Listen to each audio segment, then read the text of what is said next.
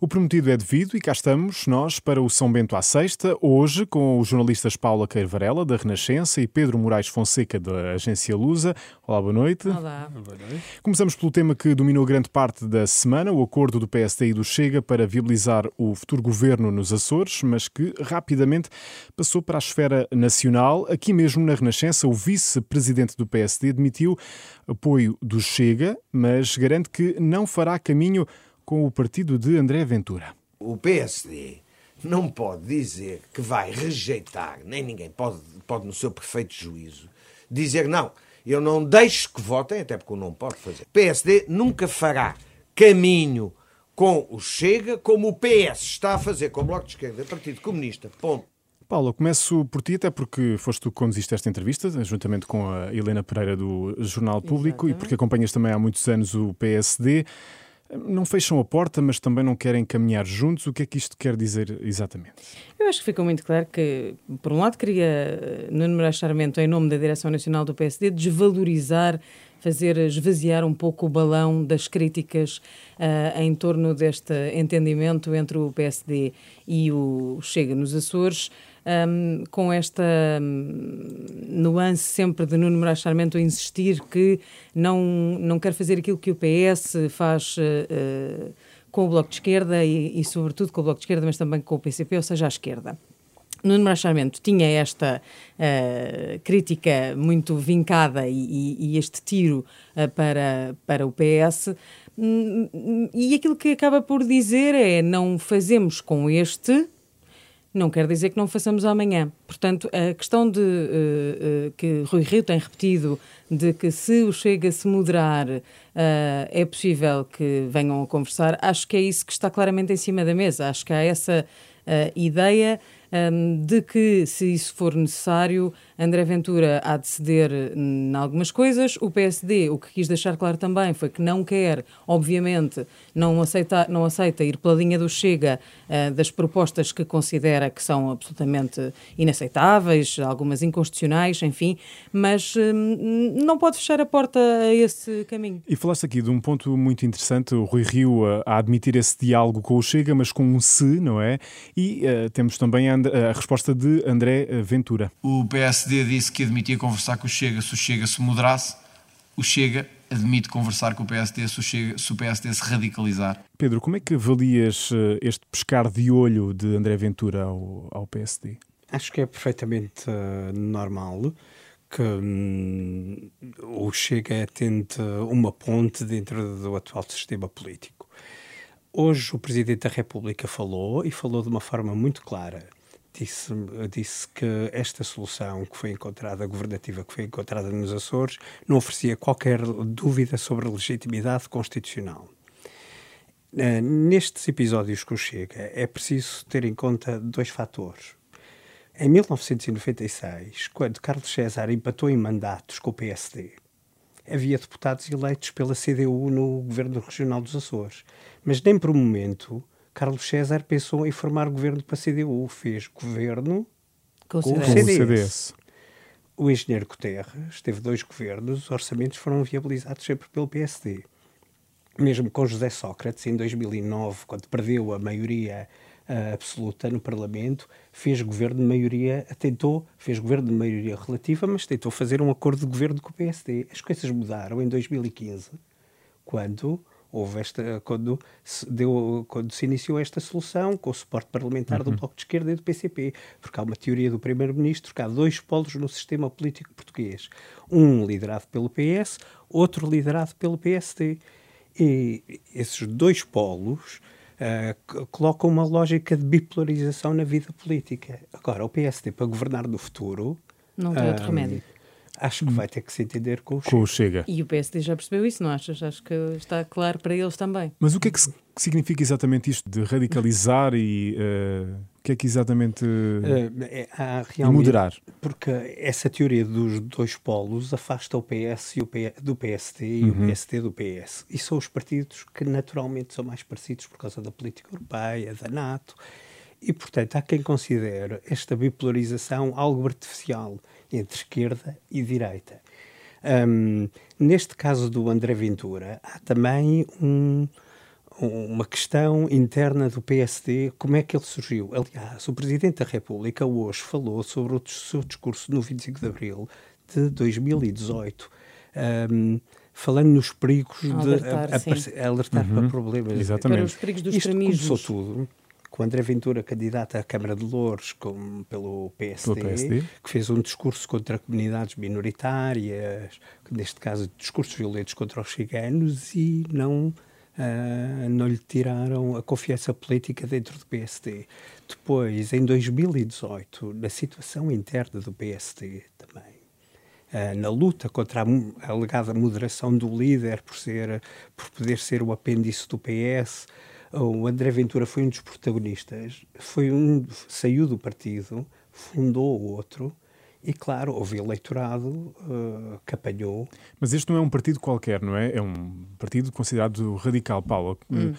Como é que uh, Rui Rio sai uh, no meio desta história? Porque a esquerda também tem uh, Sim, criticado isso é, muito é o, que... o, líder do PSD ao longo desta semana. Certo, isso é o que falta saber, acho eu, e acho que só o tempo nos vai dizer como é que isto eleitoralmente vai pesar ou não uh, para o PSD. Hoje o Presidente da República também deixou esse alerta, e não foi? dizer exatamente isso, porque Marcelo Rebelo de Sousa, e como o Pedro já disse, uh, deixou aqui um alerta também uh, para, para ao PSD, dizer que há que pagar o preço de determinadas opções políticas e acabou mesmo por dizer que esta solução encontrada nos Açores não é a ideal. Vamos ouvir.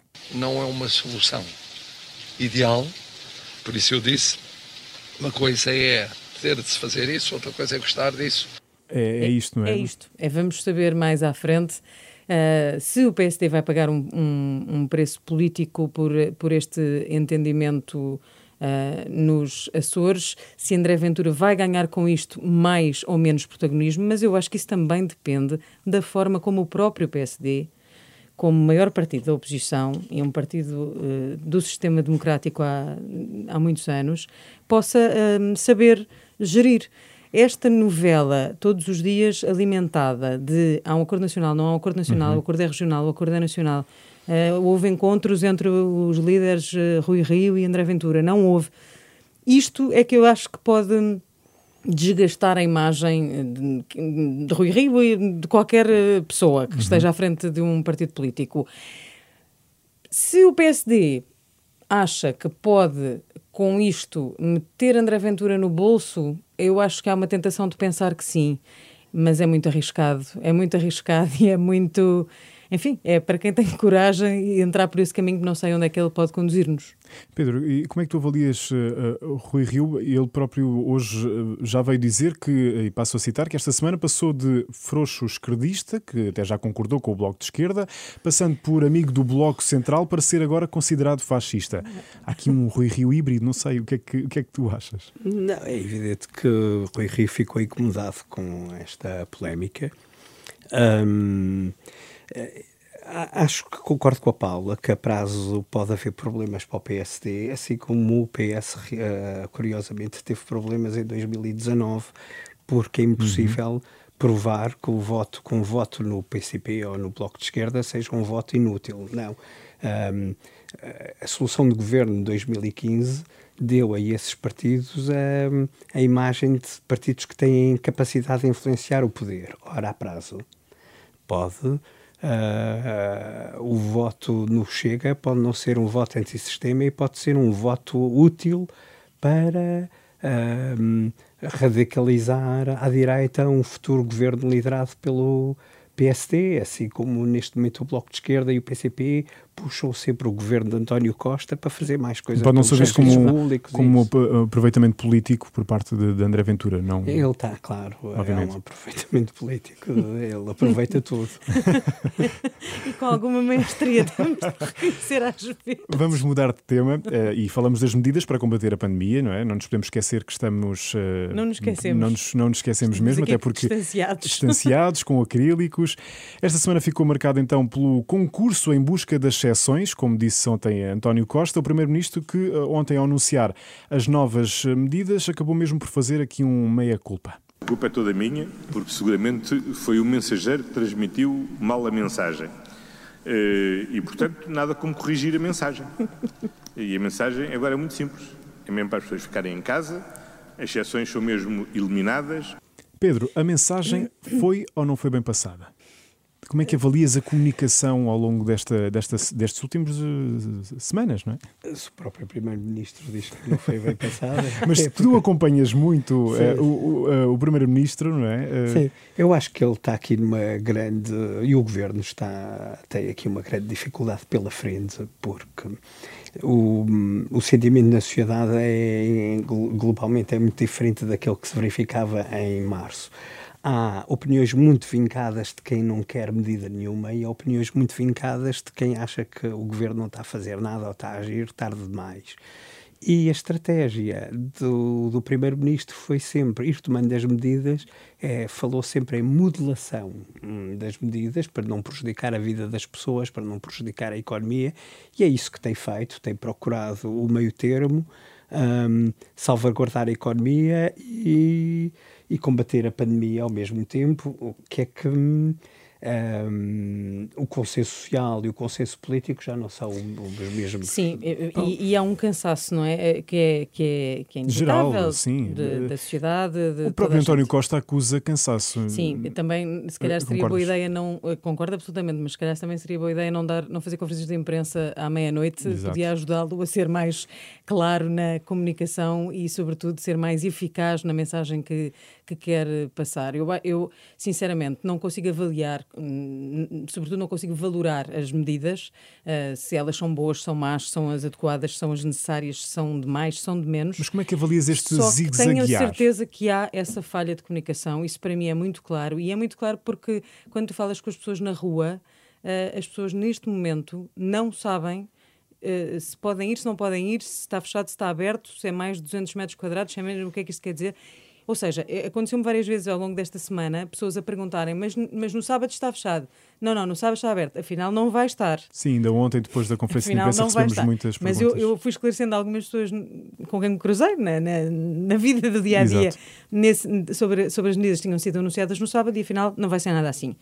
E eu acho que não vai ser nada assim porque, como o próprio Primeiro-Ministro disse, a comunicação não foi clara, começaram-se a criar uh, várias uh, tentativas de uh, contornar as regras. Sim, o tal concurso, não é? Das exceções, Parecia não é? uma guerra de eu abro mais cedo, tu não sei o quê, é?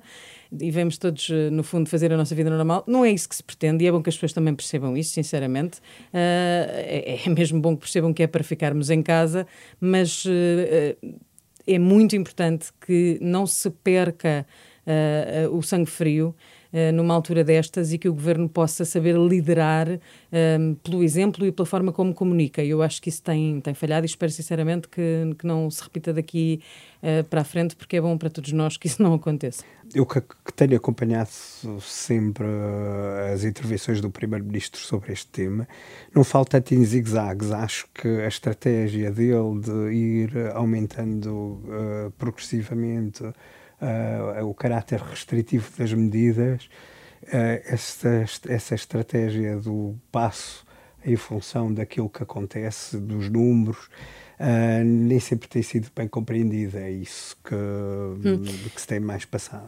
Pronto, temos aqui uma divergência de opiniões, mas eu acho engraçado que há uma convergência no, nos nossos líderes políticos, porque quer o chefe de Estado, quer o chefe do governo vieram dizer a culpa é toda minha em menos de uma semana. Estávamos a querer muito assumir as culpas desta. O, o Presidente da República, o que tentou nessa vez dizer nessa Exato. entrevista à RTP é: por favor, parem lá com essa discussão de quem é a culpa, vamos vamos Ele assume e vamos, e vamos arrumar. Já que, que quer encontrar um culpado, sou eu, portanto. Temos de ficar por aqui como é as culpas. Exatamente. O Somente à Sexta então fica por aqui, está de regresso na próxima semana, mas se tiver muitas saudades já sabe que pode ouvir em rr.sapo.pt. Obrigado, Paula Carvarela, obrigado Pedro Moraes Fonseca, da Lusa.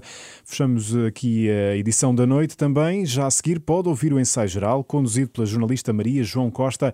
Tenha um bom fim de semana.